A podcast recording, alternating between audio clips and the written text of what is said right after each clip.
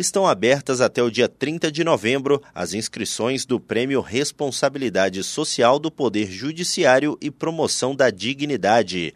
Para isso, basta acessar o formulário eletrônico no site do Conselho Nacional de Justiça. São elegíveis projetos e programas desenvolvidos por instituições públicas ou privadas que desenvolvam ações voltadas para o objetivo deste prêmio, que terá quatro categorias: responsabilidade social do Poder Judiciário, enfrentamento ao tráfico de pessoas, promoção da inclusão social e combate à discriminação e promoção do trabalho decente. Do Superior Tribunal de Justiça, Tiago Gomide.